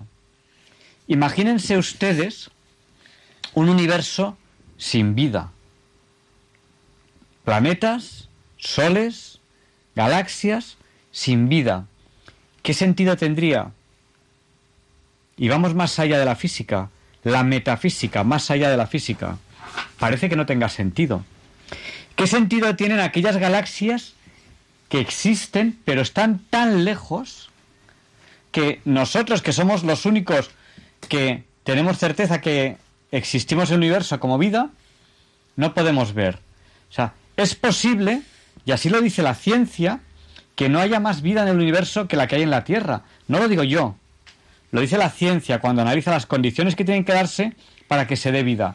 Es muy posible, Aunque a lo mejor se, aunque a lo mejor hay otra A había que que no que no Pero- necesita lo mismo que nosotros, como por ejemplo en que ten, que estén hechos de un material raro que les permita yo que yo que sé em, bueno, pues eso, eso por suerte por que desgracia, las células no tengan se nutran de ellos mismos y que no tengan Vale. ni que beber agua pues eso por, por suerte por desgracia no puede ser.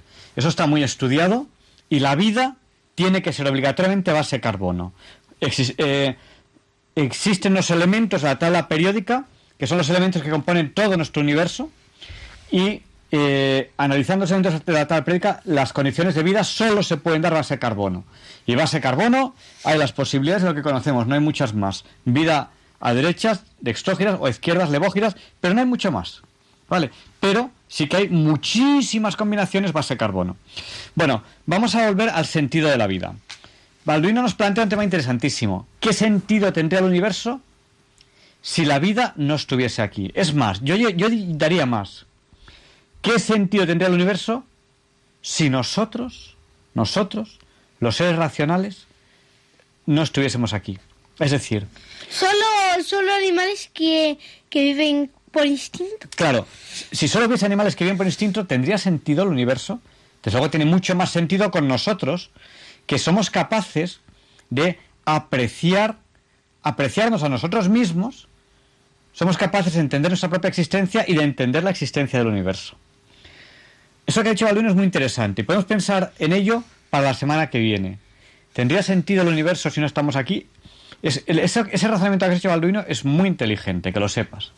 ¿Tú te consideras inteligente? Sí. Ese, ese razonamiento es muy inteligente. Ruth, y tú me preguntas el sentido de la vida. ¿Por qué me preguntas eso? Porque dices, si todos nos vamos a morir, ¿qué sentido tiene la vida, no? ¿Por qué te lo preguntas eso? Pues mira, Ay, igual que me puede hacer otra pregunta, no sé. pues mira, yo en- en- tengo más experiencia que vosotros. Yo creo que todos en algún momento nos preguntamos esto. Hay gente que nos lo preguntamos más, yo soy uno de ellos, y hay gente que se lo pregunta menos. Y una vez, de todo lo que me han dicho, que me han dicho muchas cosas, hubo una que me pareció la más lógica de todas. Y si alguien conoce una... ¿Disfrutar de la vida? Y si, luego hablaremos de eso. Y si alguien conoce una más lógica que esta, que me llame y me lo diga. El sentido de la vida es trascender. O sea, reproducirse No. y seguir... El sentido de la vida es trascender. Trascender es llegar a la vida eterna, que sospechamos cómo es por la revelación, pero no estamos seguros. ¿Cómo, cómo será la vida cuando lleguemos, cuando lleguemos a ver a Dios cara a cara? No lo sabemos. Lo sospechamos por la revelación. ¿Vale? Pero no tenemos, no, no tenemos, no tenemos certeza. Entonces, a mí lo más sabio hasta el momento me parece que el sentido de la vida es trascender. Y luego tú hablas de disfrutar. Mira, yo creo que hay una etapa muy importante de la vida que es la niñez, donde estáis vosotros. La niñez es una etapa preciosa porque es cuando más se disfruta de la vida. ¿Qué menos preocupaciones tienes? Estoy leyéndome el principito y hay veces que dice que los mayores son unos aburridos y que hay veces que en plan... Bueno, pues- Pero en realidad son los Da- adultos... da las los gracias. adultos- Gracias a los adultos, los niños no, no nos tenemos que preocupar de casi nada, solo de los deberes, exámenes, el colegio. Los mayores son los que se encargan de que Despacio, tengamos agua, comida, de, de, Vale. de que tengamos un mundo mejor. Tienes que dar gracias porque te regalaron el principito porque lo pidieron los profesores para ti, ¿no? El profesor, ¿qué, qué lo pidió? Yo. No, lo pidió Esperanza para ti. Tienes que dar las gracias. ¿Vale? Eh, y a ti, Balduino, también te han Pero regalado... dice, por ejemplo, que hay veces que cuando tú le dices a tus padres o a una persona mayor que has conocido, una persona, solo se interesan por las cifras. Por ejemplo, ¿cuántos hermanos tiene? ¿Cuántos años tiene? ¿Qué edad tiene? Bueno, esa es la misma. Eh, bueno, en realidad, un padre, un padre de verdad yo creo que se preocuparía por si es una buena influencia para su hijo, más Bueno, que por la edad. entonces, todo eso. eh, la, la infancia es una, es una, una edad muy bonita. Y yo no soy teólogo, pero cuando, cuando Jesús dice, solo los que son como niños entrarán en el reino de Dios, Dejar yo- que los niños se acerquen a mí, que también dijo. también lo dice, pero yo no soy teólogo y no quiero meter la pata, pero yo creo que nos estaba hablando de sencillez, simplicidad y gozar, gozar de, de la creación, del mundo que nos rodea. Eso es algo que los niños pueden hacer y los mayores nos cuesta mucho más. ¿Vale? Bueno, pues Ruth, el sentido de la vida yo creo que es trascender. ¿Lo, lo pensarás? Aunque siempre seguirá siendo un misterio. Siempre seguirá siendo un misterio. Hay cosas que seguirán siendo un misterio. Sobre Al todo trascender es vivir la vida eterna, ¿no? es llegar a la vida eterna. Sí, Eh, pero o sea, es que entonces tendría a más sentido que la, la vida que tiene sentido es la al que tienes cuando La la asciendes y no esta. Bueno, Eso, pero- entonces pero- dice que por algún motivo, nosotros estamos hechos a imagen y semejanza de Dios. Eso también quiere decir que somos capaces de crear cosas bellas como ha hecho Dios, a otro nivel, evidentemente. ¿No? Y nosotros también creamos. Cada uno en su puesto de trabajo Una cosa, tiene pues, posibilidad de crear. Cada uno en su día a día, aunque no tenga trabajo, en su relación con los demás tiene posibilidad de crear belleza. comandante, Dime. es... eh, a ver, dos cosas. Primero, ¿tú puedes llamar a un hijo tuyo Dios? Bueno, yo no. A ver, Eh, ¿O para él sería A ver, insultar? no. Sería muy raro, sería muy raro. a ver, corregidme porque yo no sé vasco, pero hay un, hay un nombre que es Aitor. Aitor es el creador. Entonces, eh, el, el nombre, el nombre de Aitor de alguna manera es el creador, es como si fuese Dios, ¿no? El- el- aquí, de verdad, el único creador de verdad es Dios. Nosotros creamos porque somos hijos suyos, porque Dios nos ha concedido ser igual que Él en eso, en poder crear. Lo que ocurre es que nuestro, nuestra posibilidad de creación es mucho más básica. Pero tenemos que crear, tenemos que ser constructivos. Hay que ser constructivos. ¿Vale?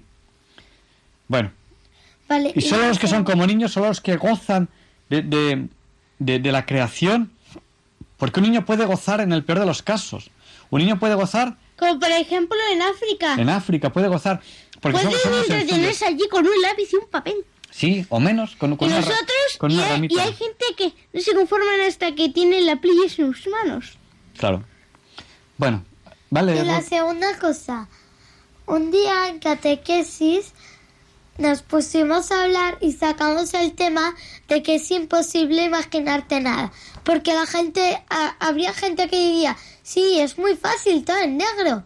Pero si no hay nada, tampoco puede ser negro. Sí, es que yo Tampoco recuerdo que cuando de blanco. pequeño me imaginaba que si no fuera, si no fuéramos al cielo, como sería el muerto. Y entonces, entonces lo primero que se me venía un mundo negro sin nada, pero es que entonces eso habría algo, o sea, en mi cabeza estaría Sí. ne- ne- negro, o sea, Hay- que ya hay- hay algo, o sea, que no puede haber nada en la mente. Hay un misterio y es que eh, todas las culturas, todas las culturas han tenido el concepto de la trascendencia. Han enterrado a sus muertos porque todas las culturas eh, humanas entienden que hay algo más allá de la muerte. Aunque, aunque, aunque sean culturas separadas que nunca han tenido contacto entre ellas. Entonces, hay algo dentro de nosotros, solo dentro del hombre, ningún otro animal lo hace, hay algo dentro del hombre que nos dice que estamos hechos para trascender.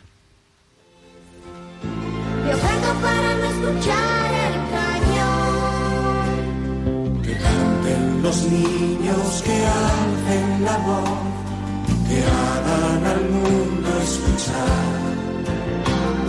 Que unan sus voces y lleguen al sol. En ellos está la verdad. Que canten los niños que viven en paz y aquellos que sufren dolor. Que canten por esos que no cantarán, porque han apagado su voz. Good evening, Teresa. How old are you? I am nine years old. Teresa tiene nueve años. ¿Qué quieres preguntar esta noche a Diálogos con la Ciencia? que cuando se creó el Big Bang. El Big Bang no se creó, se formó. Era una bola de energía que, cre- que explotó y entonces se fueron formando las primeras las partículas, luego los átomos, moléculas, hasta, hasta luego llegar a lo que sería los gases que forman. Luego más tarde, en nuestro caso, voy a hablar de un bático del universo, se acumularían, se formarían el Sol y, y también los planetas porque fueron formados de los mismos gases. Y entonces luego, eh, no, no sé qué pasó ahí exactamente. Bueno, pero- el, el Big Bang tuvo lugar hace aproximadamente 13.800 millones de años. Eso se ha calculado con bastante certeza, ¿no?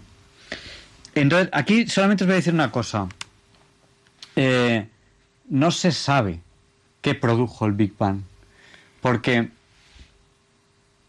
Mi teoría es que estamos hay un que ya creo que ya le he dicho que hay un multiverso y entonces fue allí donde se acumuló la bola de energía y explotó. Pero a ver, eso de multiverso implica que haya varios universos.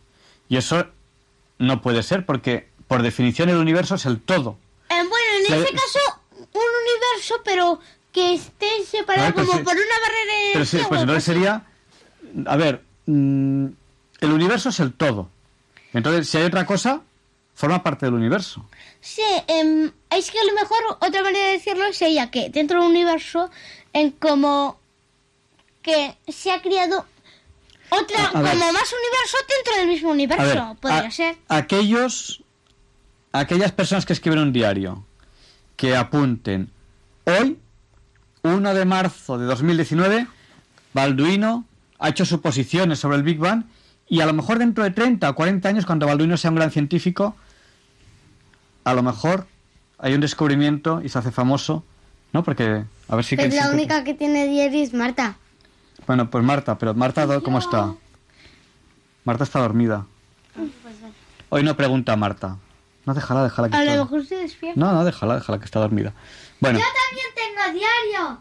Recuerdo cuando de, de pequeño se lo leía. bueno. No se lee el diario de los demás. El diario es una cosa íntima y hay que respetar la intimidad de las personas. Hay que, hay que tener respeto hacia las personas. Bueno, niños, nos despedimos ya, ¿vale? Bueno, buenas noches. Adiós. Adiós. Los niños que viven en paz y aquellos que sufren dolor.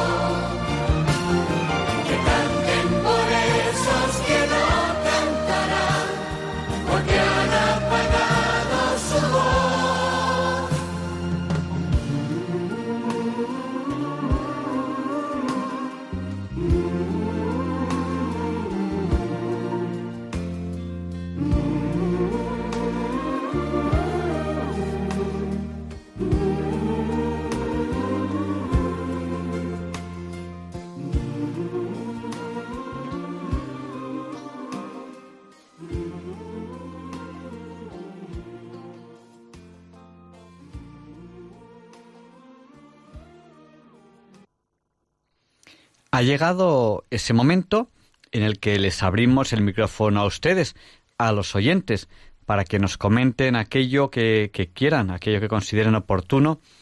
Eh, pero si van a llamar, tienen que llamar ya, porque quedan escasamente cinco minutos de programa. Nuestro número de teléfono, bueno, un poquito menos de cinco minutos del programa, o sea que hay que llamar rápido si quieren llamar. Nuestro número de teléfono es el 91 005 94 19. Y hay una oyente que nos ha llamado y que nos ha dicho con mucho cariño que no cantemos, que le estropeamos la canción. Bueno, pues Luis Español, que ahora mismo ha desaparecido, se ha ido no sé dónde, eh, ha dicho que le, que le gustaría poner una canción, así que es la que voy a poner si tengo tiempo y si no, pues la, la semana que viene. Bueno, vamos a, a dar paso a una primera llamada que tenemos ya aquí, que está entrando ahora mismo en antena, que nos está llamando al 91 005 94 19. Buenas noches, ¿con quién hablamos? Hola, buenas noches. Soy Antonio, llamo de Madrid. Buenas noches, Antonio, díganos, el micrófono es suyo.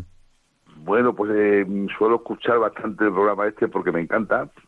Y como hoy se ha hablado de la ayuda entre los humanos y todo lo interesante que es eso, pues me he acordado de que en mis tiempos jóvenes leí también a Kropotkin, sea que andaba quizás por otros derroteros en el pensamiento religioso, pero en cuanto a la naturaleza sí era bastante buen observador. Y en su libro de apoyo mutuo, factor de la evolución, mm, expone la observación de dos elefantes, uno cada lado del elefante viejo, arribando los lomos para ayudarle a andar con la manada, cómo se turnan los pájaros en el aire para que el pájaro más anciano coja la fuerza del joven con el vuelo para poder tirar para adelante con eh, cuando en los desplazamientos. Es decir, que el apoyo mutuo, también lo dijo el Papa en una de sus últimas alocuciones, de que la rosa no da el olor para ella misma, ni, el, ni la flor eh, echa flores para verse ella, sino que eh, todos estamos relacionados y todos tenemos que apoyarnos, no solamente los humanos, sino en general los seres, con, con la directriz de los que somos los custodios de la creación, que somos los seres humanos. Entonces me ha gustado mucho lo que, todo lo que se ha hablado y quería aportar ese poquito por si vale para algo. Y solamente eso. Claro, claro que vale para algo, Antonio. Pues muchísimas gracias por, por haber llamado. Muchas A gracias. vosotros. Buenas Eh, noches. pues, buenas noches. Eh, pues ya Antonio nos ha llamado al 91 005 94 19. Y mientras seguimos recibiendo llamadas, Luis, ponemos esta canción que has escogido tú. Ay, me encanta, es la canción racial, una canción que habla de amor, que habla de cosas serias, hombre, por favor. Pues allá vamos con esta canción. ¿No suena, Luis? ¿Por qué no suena esta canción? Ah, porque está subido, está bajado el potenciómetro.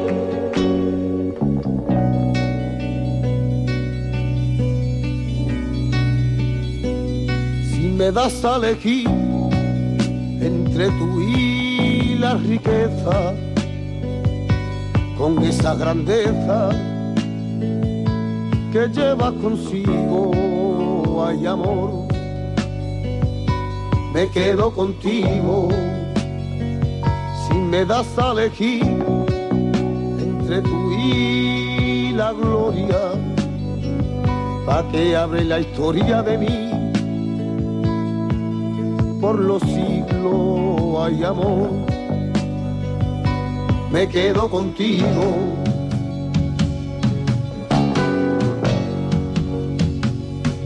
Pues me he enamorado y te quiero y te quiero.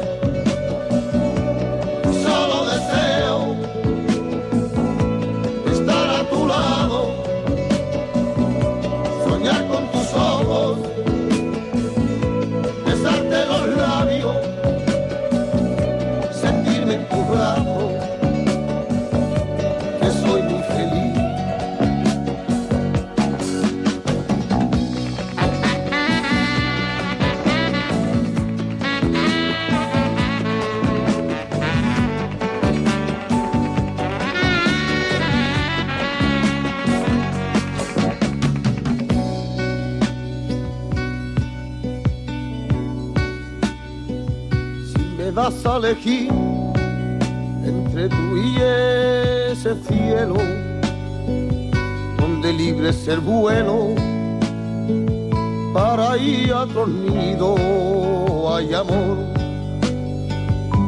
Me quedo contigo si me das a elegir entre tú y mi idea que yo sin ella soy un hombre perdido, hay amor, me quedo contigo.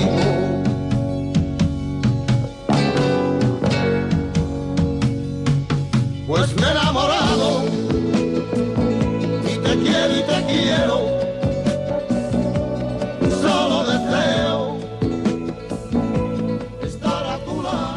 Vamos a dar paso a, a una oyente que nos ha llamado al 91005 9419. Buenas noches, ¿con quién hablamos?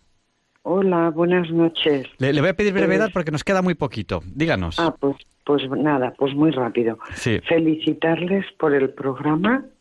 Soy seguidora de hace muchos años. También felicitarle por haber aprobado la oposición. También un día, un día.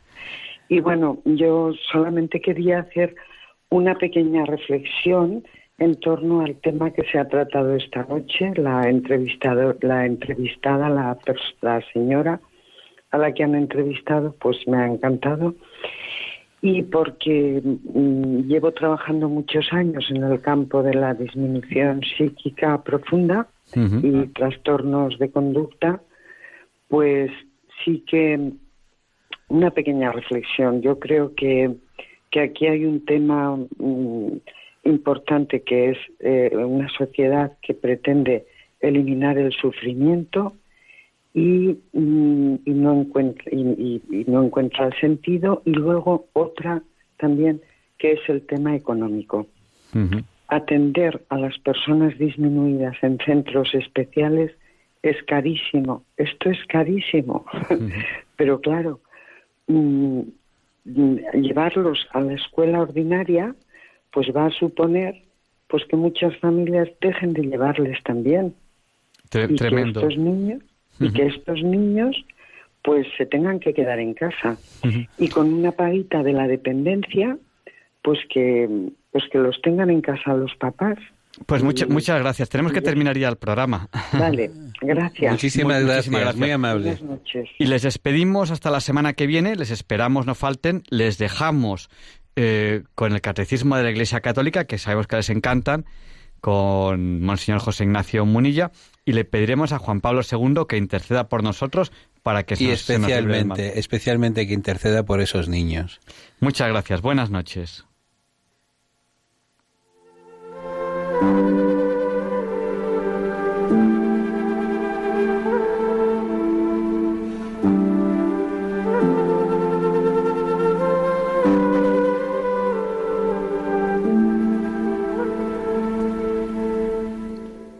Y así concluye en Radio María el programa Diálogos con la Ciencia. Dirigido por Javier Ángel Ramírez.